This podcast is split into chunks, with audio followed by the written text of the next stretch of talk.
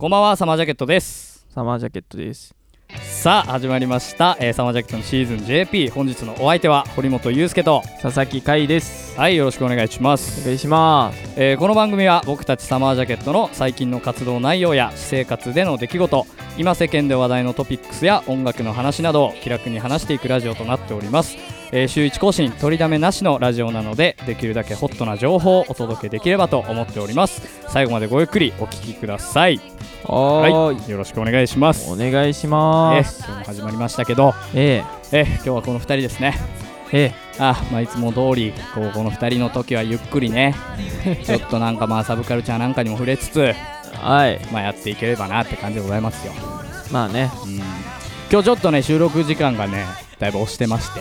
はい。うん、早足でいかないといけないんですけどはい。最近の活動内容なんかありますか、えー、個人的なうんでもいい全然えーっと。もうだってバンドの話はもうこの最後の方にピッて言うからあ、そうだね。 そうだね。確かにそうだわ。えー、最近はね、うちょっと PA、イベントはいのはい PA をとかしに行ったりしましたね。おおいいですねはい。まあ、やっぱ会はなんやかんやうちのバンドの中で一番現場に出てる感じはするよね、いん、まあね。うん、まあ、うんライブとかの現場っていうよりはそのエンジニアとしてねそうだ音源ね取。ったりとかはちょくちょくやってますからはい。ああそういうところの仕事もこなしつつ、そうなんバンドで行きつつって感じですか仕事ください。えええぜえひぜひ僕にもくだ さいぜひぜひほんと僕なんかはもう年末ですからいろいろねその個人でやってる動画の活動とかも忙しくうん。あさせていただいておりますよ、らあら。ね、こういうのもぜひぜひ、まあ、個人の活動もねチェックしていただければとまあね。いうところで、はい。まあ、バンドの活動は先週も話しましたけど我々来年からライブをやっていこうかなっていうところでライブの練習をしたり新曲発表しますから来年もねそういうところで、えー練習したりとはおー大忙 しい。やだな大忙しの年末を、えー過ごさせていただいておりますとぁはい。まあでもう充実してるよねん。まあねう、んなんだかんだ充実しないときないよね。いやそうですうん。うん。だからこんくらいの感じがちょうどいいんじゃないかなっていう感じでうんうん今日もですね、はいまあそろそろね先に進めないといけないんではい。会にですね流してもらう曲をですねもう決めてもらおうと打ち合わせなし。しですからこれは任せてくださいよ。はいじゃあタイトルゴールお願いしますはい。えー、じゃあ1曲目聴いていただきますのは、サマージャケットで、メリーゴーランド。おお まさかの意外でしょ。まさかすげえおおって言っちゃった Come on. Yeah, yeah. もうやめないで。あなたのことは分かっている。眩しいこのミッドナイト。バスルームの君を待っている。追いかけて。縮まないディスタンス優しさで今日もどうかしてしまいそうさ想像していた以上さこの夜は全てを君にあげるよまるで何もないような朝を迎えるまで Oh, oh, oh, oh, oh. はいという感じで、えー、聞いていただきましたのはサマージャケットでメリーゴーランドでしたはい。はいね、えー来年リリースじゃね えもういろんなことがもう頭ごちゃごちゃになっちゃってねあーやばいねあー去年ですねい2020年ですか、えーリリースさせていただきました曲でございますはいあのサブスクで聴けますので、はいそちらの方でねチェックしていただければとまあノリのある曲でね、えーいい曲ですようん。いいす曲。ごい薄い感想になっちゃいましたけど まあそんな感じでございますは い。はいはいという感じでやっておりますおい。ええ、サマージャケットのシーズン JP でございますが、はい。まあ今日ね、何話そうかなっつうので、うんやっぱこう年末年始ってなるとね、うんその、なんていうの、話題がさ、うんいろんな話題でもう持ちきりだし、うん。まあ、今年1年を通してどうだったとか、はい。まあはい来。年どうなっていくかみたいなのをこうみんなこぞってよ、うん12月だからといってこぞって話してるわけねまあそれでね一個こう記事を見つけたんですけどほいあのーこの漫画がすごい2022っていうのがねほあるらしいんですうはいはい私はねそんなに漫画のカルチャーについてはですねうんこうまあ深くまでは知らないんですけどあらまあ毎年やってるみたいでうんうんまあ要するに来年きっと流行るであろう漫画、うんうんみたいなののランキングが、えー発表されると、そうねえーいうのがあるらしくてですねまあちょっと軽くこれについてですねうんうんまあペロッと話していこうかなっていうところでございますけどもペロッとねはいペロッとぐらいで話していきたいオッケーまあなんか選考基準的な部分では、まあ、そうんのアーティストの方とか、まあ、YouTuber の方とかそういうエンタメ系のうんいろんな方々まあもちろんその漫画評論家みたいな方々とかもはあ込みの何百人とかの人たちのほ投票でええーー決まると、へーまあだから主にねエンタメ系の方々が選んだなるほどうねん業界人的なそうだね作品が、えートップにランクインするとはいいうところでございまして、ええあのなんかね男編女編っていうのがあるらしくてです ね、はい、まあまあままあこれに関してはちょっとあのね調べ不足なんですが、はいおそらくえ男性作者さんと、まあ、女性作者さんで分かれてる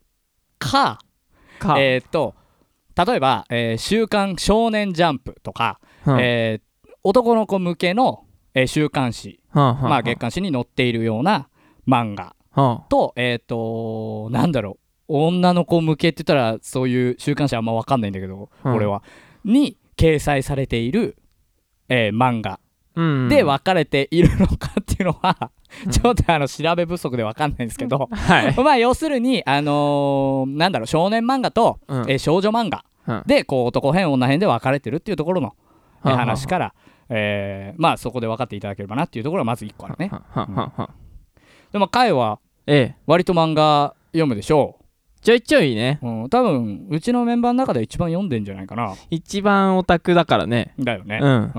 まあそういうところでちょっと見ていきたいんですけど、はいえーまあ、とりあえず1位を、まあ、見てって、ううんんそれに対してどうかっていうところで話していきたいんですけど、はいまあ、男編っていうのでえ第1位がですね「えルックバック」っていう作品ですね、えおーー藤本辰樹先生が、えー書いてらっしゃる作品と、はいえはいはーいいうところですけどまあぶっちゃけ私はこれ読んだことないですし、うんうんまあ回も読んでないこれに関して は。そうねうんうんうんでも漫画家さんのうんうん話かな漫画家になりたいこの話みたいあそうなんだねな、うんいやそういうの熱いよね熱いね我々の世代で言うと何「バクマン」とかあ あねうわね漫画家を目指す話だったよねあれもね、うんうんうんすごいやっぱなんて言うんだろうな漫画を読んでる上でうん漫画の知識が広がるとうんその作品への愛もどんどん深まっていくから、うんまあすごい題材としてやっぱいいよね、うんうんううんあ漫画家を目指してる子の話と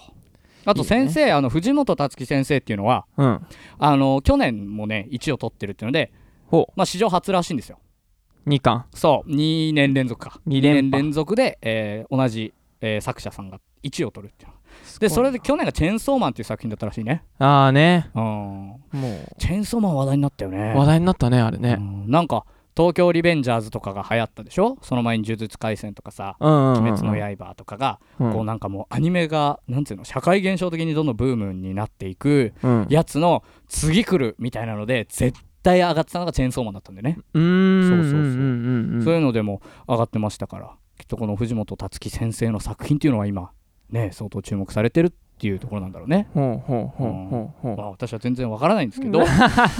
えーまあそれに関してその今男編の第1位っていうところだったんだけどううん回がそのまあ5位6位な何10位ぐらいまで出てんのか、 10位ぐらいまではねの中でなんか注目している作品というか面白いと思う作品みたいなのあるのかいこれはね、うんもう早速2位にねはいはいちっはいはい「ち」「丸」ですねそうちっがあんだけど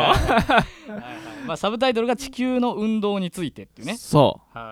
あのー、すごいよみんなてっぺんハゲでねああそうだねこれう もう僕らは今そのねあのウェブでそう見ながらやってるから僕も見てわかるんだけどすごいね、すごいうん、あこれはねすごい面白いんだけどらそうなんですねあのまあ天動説唱えるのが主流となっている時代に、はいこう地動説をはいはい本当だよみたいな感じで意義を唱えていくはいはいはいでもやっぱ弾圧がすごいからなるほど結構殺されちゃうんだよねいろんな人たちが、うんうんうんで主人公みたいなのもうん最初一巻とか読んでて主人公みたいのもいるんだけど、うんそれも死んじゃうのあらそうそういうところから始まるそうなんよ、でへ結局主人公みたいなのっていうのはーうんそこの知識っていう部分にフォーカスを当てててなるほどそうそれをいろんな人たちがうんうん紡いでいくっていうなるほどねそえーまあどんどんこう歴代でいろんな人が出てきてうそうそうそうそう彼のえーものを引き継ぎながらねそうえーそれを認めてられる認められるようにそうなあーのすごいねああ天動説まあそういうところの話っていうのはすごい深いですよねうんめちゃめちゃ面白いよやっぱどの時代にもね残るような作品とそうもう名言も多いしねああまあそうだよねうんみんなこのね、あのねエリザエエリザベスじゃねえやえっと ああパッと出てこないなんだっけあのザビエルだああねそうザビエルみたいな感じの人たちが出てんだよこれ多分そうそう伝わると思うんだけ どみんなザビエルみたいな感じの髪型が そうねうんっていう時代の話なんですね、うんはいはいはい面他白いに何かあるこれまあ第3位のはい怪獣8号怪獣8号ねこれは面白いですねなんか僕も名前は聞いたことあるなまあなんか怪うん獣うが出てくるみたいな話んまあぽいよね、まあ僕の想像では怪獣8号って言ってるぐらいだからうんうんおそらくまあうん主人公かうん何かがうん怪獣8号になるのではないかともう大正解あでーす。それです。そう いいじゃん、わかりやすくて。ああ分かりやすい、うんまあだからえーっと「進撃の巨人」的なうんうんうんうん。部分もあるかな、その主人公がうんうん怪獣になって、多分めちゃくちゃ強い敵と戦う的なそうだとねこ。ろの話かな、そう、結構ね、これはまあ熱いというか、うんうんうんうんまあ王道に近い、今のジャンプでは流いはい行ってるようなのに、こう沿うんうっんて、なるほどうん、言っているような。これも面白いですね。めちゃめバちゃトルアクションですね、はい。えー怪獣8号なんか絵もすごい良さそうだねえー、超いいよ。綺麗だよ、ねちゃん作と。画綺麗な感じしますけどすごいなるほどええまあそういったところが男編男編。でまあ一応女編の方も、うん。えー言っておきたいんですけど、うんまあ、第1位が、うんえー海が走るエンドロール」これえータラチネ・ジョンさんジョン先生タラチネ・ジョン先生で合ってるよねこれね、そうだねう。ん、タラチネ・ジョン先生が、えー書いた「海が走るエンドロール」っていう作す品ごいね。タラチネってすごいね。すごいね卓木しか使わないんかと思ってたうよん。なかなか言わんもんね、うんう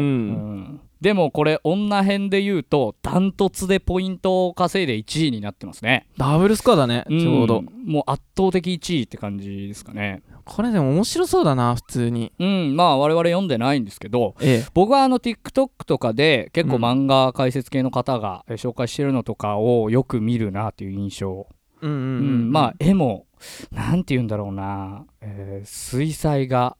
とかなんかそういうなんて言うんだろううんちょっと淡い感じの輪郭を描いてるような作画っていうのかな、うん。うんに近いよね色味が割とうん。うんんなんかぼかしがあるような感じの最近流行ってんのかなっていう感じの絵柄でねえちょっと面白そうだなっていうのありますね、うん。内容がちょっと分かんないんだけど、でもまあ、映画を作るっていうああ感じじゃないかな、このな。るほどこれすごいね、見てみたいわ。うーんやっぱクリエイト系というかうん。そっち系なんですね1位になってくるのはまあね、でも、面白いもん、そういうのって。まあまあまあ確かに気になるしね、うん。うんまあ、熱量がねやっぱありますから芸術をこう作るっていうところにおいてのね、うん。ああなるほど65歳私はこれから映画の海へ船を出すっていうこの、やばいね。うん、キャッチフレーズになってますけどすげえ、これに惹かれるもん。確かにこれちょっとすごい気になりますねね。へえまあそんな感じでございますがこんな、感じですね女編はやっぱあんまり見てないかえかえもそうだね、でもな、そうだね。まあんまタ見ッチがやっぱりてないかな俗に言うそのねじょあの少女漫画タッチというか、そそういう感じの絵柄がほとんどですけどうんうんうん、うんまあこの辺もねチェックしておきたいなっていうところでございます。そうだね、うんまあ見たいのはちらほらあんねんねやっぱうんうんうんうね、ん。女の園の星とかさおうおうおうおあう。の和山山さんはいはいはいはい。あのカラオケ行こうみたいかななんか書いてる人なんだけどえあのこれもー、あれかな。な、女子学校の先生の話だったかなえー、そうみたいな感じのあなるほどね。ちょっと気になるね内容っつうかもうその時点で気になるみたいなのやっぱ多いよねこういうのね。そううん設定勝負みたいなとこまあろだ確かねに、、うんそこでねどう広げていくかっていうところで、うんあうんーまあそういう感じですねうん面白いまあねこれに関してね、うんあのー我々も読んでない作品が多いですけどええまあこれに関してはですねえっ、とこの漫画がすごい、えー2022ですからそえ私たちまだ知らないっていうところとまあこれ聞いている皆さんもね、まだ知らない方々いると思いますけどううんうんこれからまだ来るよっていうところの話ですようんうんうんうんまあなのでねぜひこういうのをチェックしつつ、まあ、日本のね文化である、うんえー漫画ねちょっと寛容を深めていきたいなっていうところではありますねそうねうんしかもちなみにさ去年のはいはい女編はいはい女の園の星が1位なのよあそうなうの、っんてことはえーっと今年は3位とか4位とかに入ってたえっとね5位だったかなあ5位に入ってたそうへだからもうなんなら早々のフリーレンっていうのもはいはいはい男編でランキング入ってたんだけどなるほどあれもね男編2位でねなる去ほど年は入っててやっぱこうずっと注目置かれてるそうだねそだからどこでいつ跳ねてもおかしくなういそうなんです作品っていうところだねもうずっとえーグッてなってる状態なんですねきっとすごいねええなんかさ我々はさ、まあ、もうちょっとだけ話させてもらうけど、うん我々はさこうなんて言うんだろうなそれこそ「ジャンプ漫画」とか「サンデー」とか「マガジン」とか、うんそういうまあ言うならば今となってはまあメインカルチャーポップカルチャーに属すような漫画で、うんまあ、例えば「ヒーローアカデミア」とか「あー鬼滅の刃」とか、うんそういうところで面白いよねめっちゃいいよねっていうところってあるじゃんめっちゃあるねうんでもこういうところに入ってくるのってうんあんまりそういうところで連載してるものじゃなかったりとか、そうだうねん本当に言うならばサブカルチャーの部類、漫漫画をを愛してる人たちがうん愛する作品っていうので、うんあのー全然やっぱテイストだとかっていうのが違ったりするところがあるじゃない、うんうんうんうんそうういう風に見れるとやっぱ面白いよね、そうだねうんやっもう表だけじゃなくてっていううね、んうんうん、もう絶対だって外れないでしょここにだ出とて思るう、うんのはね絶、対どっちも10位ずつぐらいまで出てるけどうん間違いなくどれも面白いはずなんだよえうん、なんでね、ぜひ我々もチェックしていきたいと。えいやーこれマジ読もね、う、うん、いうところでございますよ。どうなんかある最後に一言。えー、チェーンソーマンを読んでくださいじゃああ、そうね。チェーンソーマン読もう、とりあえず。ああうんあ一、旦ねそっからだと思う。うん間違いないから。間違いないと思藤本達樹先生、うえええーこの名前も覚えて覚えていくといいと思います。はいまあそんな感じですかそんな感じもうちですょっねとこうね、自分たちの好きな漫画の話とかもしたいけど、うん今日時間がちょっとまずいので、まずいねえーそろそろ回にねもう一曲ね、えー選んで流していただこうかなと思いますけれども任してください決まってます決まってますあ OK じゃあお願いしますはいじゃあ2曲目聴いていただきましょうえー、サマージャケットでサブカルチャーシティガールおお全然予定と違うでしょマジ で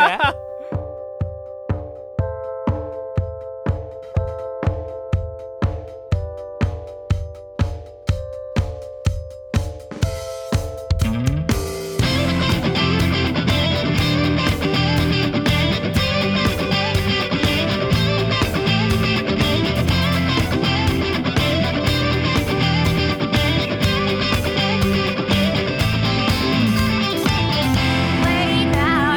きてこない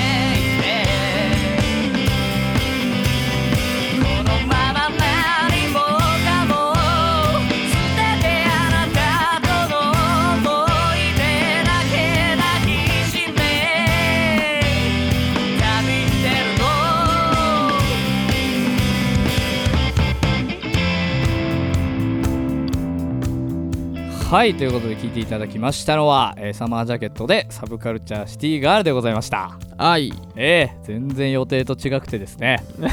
まあちょっとねあの打ち合わせなしとはいえど、うんあの少し先週先々週何流したみたいな話をするからさそうねこの辺とかなんじゃないっていうのがさ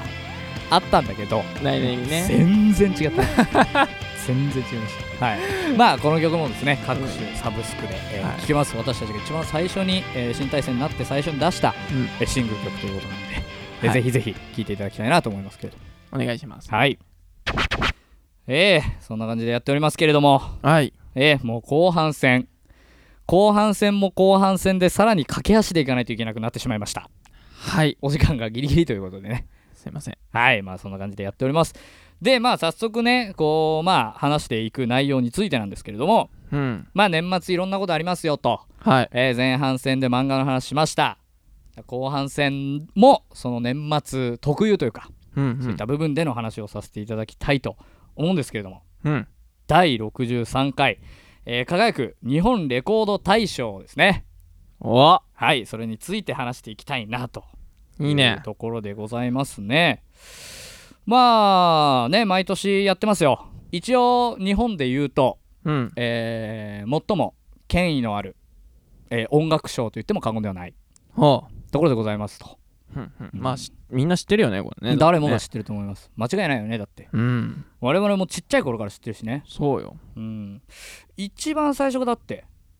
1959年からやってますね第や1回、ばえー1959年ですからまだ東京タワーも建っておりませんやばええそのくらいの頃からやってますへえお疲れ様ですすごいですよ、本当ねビートルズデビューしてないですからやばいね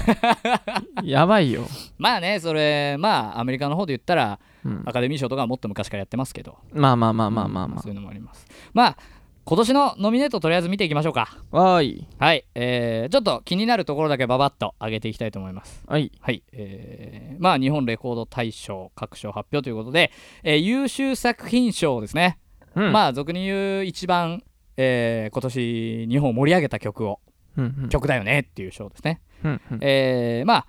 リサリサさん、う明け星これ合ってる明け星で合ってる読み方きっと合ってるよねきっとねはいリサさんの明け星明け星まあリサさんはねノミネートしますね、まあ、まあねあとは乃木坂46、えーごめんねフィンガーズクロスドうんああえーという曲もノミネートされてますね。まあ、48グループ、うん秋元康さんのプロデュースグループですね。まあ、うんこれは毎年ノミネートされてますけど、えええまあ、あとは楽曲賞でいうとやっぱダイスの「ええーシトラス」っていう曲はですね、ほうまほあうかなり今年流行りましたねえーどんな曲だっけすげえキーが高い曲で、まあ、壮大な感じの曲なんだけど、うんうん聞け ばあーってなると思いますあ本当はい、ここのラジオでは流せない ので、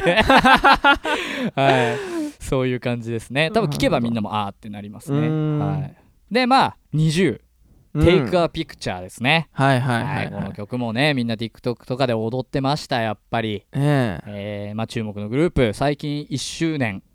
を迎えましてねあもう20そんなにはいまあ間違いないです、間ね、、違いないいねえーあとは、えーオーサムシティクラブはあ忘れなですねねはいまあこれはね流行ったこのラインナップから言うとうんうん割とこうアウトサイダーというか、うんううんんもうメインカルチャーで活躍してるような方々うんうんうんうんの中ではこうね異色の、えーそノうだねミネートのような気がしますけど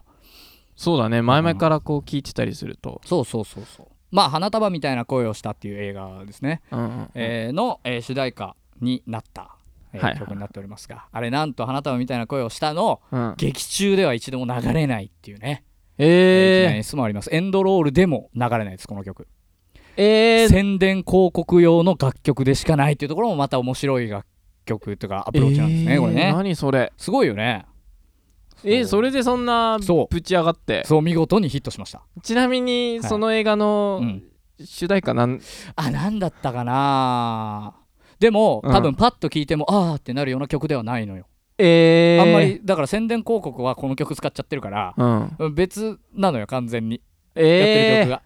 うん、だから流れたりしてない広告とかで見てもって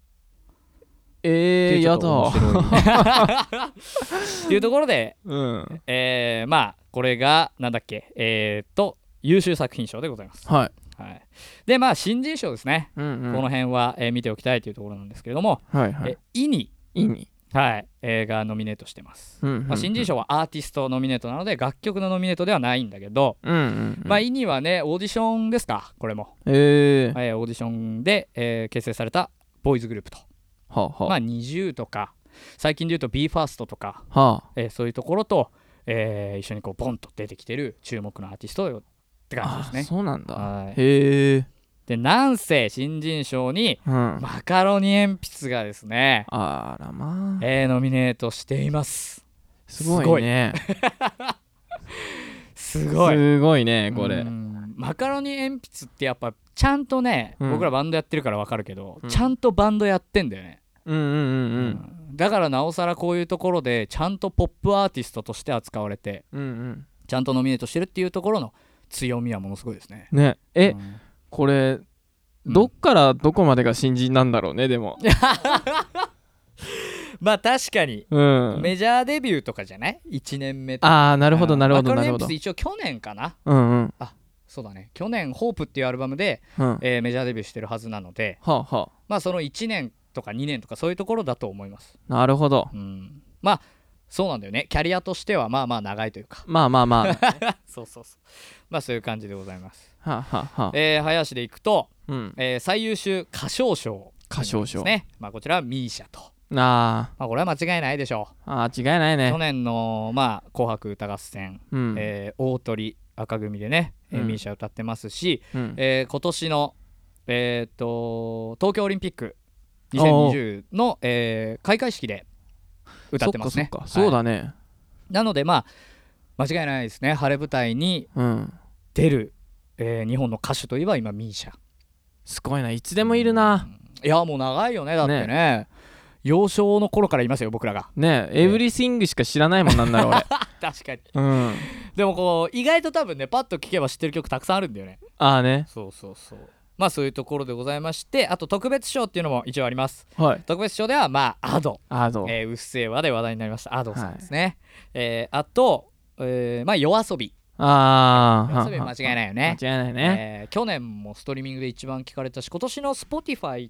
とかでもうん。一番聞かれてたんじゃないかな多分、うはん、とかそういうランキングも出てました、あ。はあはあはあはまあ、あと松本隆さんですねあ。ああね。えーま巨あ匠だ。作詞活動50周年ということで、えーあー日本武道館での 2days も、えー大成功させてました、うんうんう松本ん。隆さん巨匠でございます、ね巨匠。はいまあ、そういうところかなあとはまあ特別国際音楽賞で BTS が入ってたり、うんうんえそうういん。うところでございます。まあ、毎年まあまあまあ BTS 入るよねってういう。ん。そりゃところ入でるございわ。ますね。えいやいや、早しになってしまいましたけど、え。ええ。日本レコード大賞、ねえ、あんまりこう、ポップカルチャー、ポップカルチャーすぎて、 うん。私たちはね、うん。こう、全部の曲チェックできてるわけではないよね、ぶっちゃけね。 うん。全然です。そう。全然わかんない曲も多いんですよ。はいこんだけ取り立たされてんのに。う。うんんでもまあもうちょっとチェックして僕らも新人賞に ねいつかねええ。どうなんだろうこれ過去でさ最近で言うとヒゲダンとかさ、うん。キングヌーとかもさ、うん入ってたりしたのかな、えー、どうなんだろう去年とかチェックしてなかったなう。んまあ去年のあのー最優秀なんだっけまあ、まあ曲の賞で、えーはリサのホムラ、ホムラね。うん、一昨年が風鈴のパプリカ、はいはいはい、はい。その前がね乃木坂のシンクロニシティとかそういう感じだったはずなんですけどああ。まあさすがに知ってるな。うん、知ってる曲ばっかりだよね、う。うんんまあそういうのでね、まあ、日本の音楽界みたいなところの頂点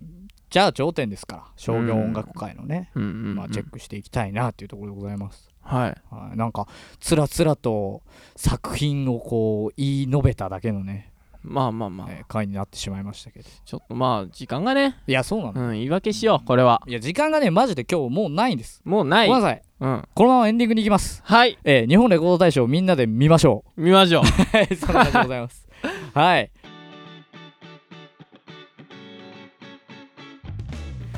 はいといった感じでそろそろお時間が迫ってきておりますサマージャケットラジオシーズン JP ですが本日はどうでしたかえー、なんか見聞が広まりましたあそうだね、はいうん、まあいい感じのこう位置のこうなんつうの芸術をこうそうだなんねかこ うそうふわふわとたどった感じがして面白かったですね,、そうねえー僕らもまだまだ勉強が必要だよねっていう反省会ですこれから、はいまあでも楽しかったですね、うんえ時間もないのでそろそろエンディングとさせていただきたいのではいいきますねはい